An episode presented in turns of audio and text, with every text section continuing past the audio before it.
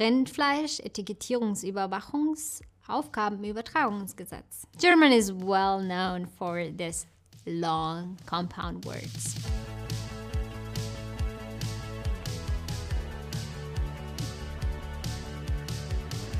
Much like it's done with nouns, it happens as well with verbs that we will have two words squeezed into one. For example, stehen, which means to stand, and auf, which means up. So we have the verb aufstehen, which means to stand up or to get up.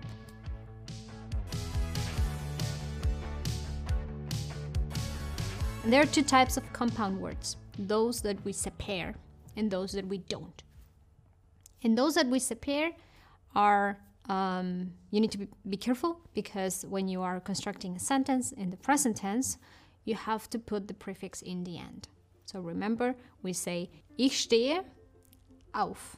You don't say ich aufstehe. You say ich stehe auf. And if you put more information, you keep squeezing that information in between. You keep your uh, particle or your prefix at the very end of the sentence. Ich stehe um 7 Uhr auf. Ich stehe jeden Tag um 7 Uhr auf. Ich stehe jeden Tag außer sonntags um 7 Uhr auf. And the limit is the sky. You can put as many things as you want as long as your prefix is in the end. So remember, we say ich stehe auf. Ich fange an. Ruf mich an instead of anrufe mich.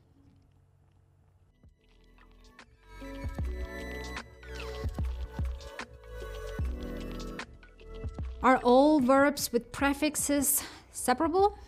You wish. They are not. There is one trick. Pretty simple one. Separable verbs have their stress in the first syllable, just like the word separable. So when you think about separable, the stress in, is in se, separable. For example, weitermachen. So the stress is in weiter. Or anfangen, you know, to start. Anfangen. The stress is in an. Verstehen, composed of ver and stehen, is a good example of those that don't get separated. We don't say verstehen, we say verstehen. So the stress is in the second syllable. Erklären, second syllable.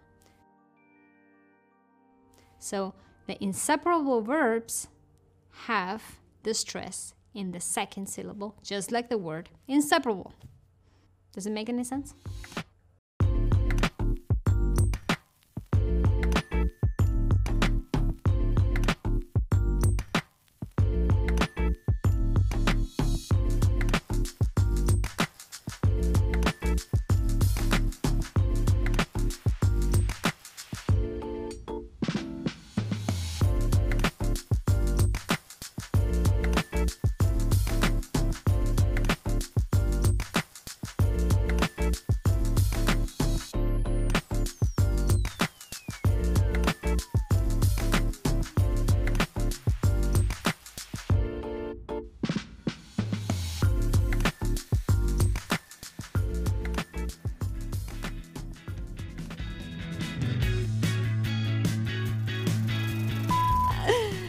Really want to play Hangman in German. And it's the same with Scrabble, isn't it?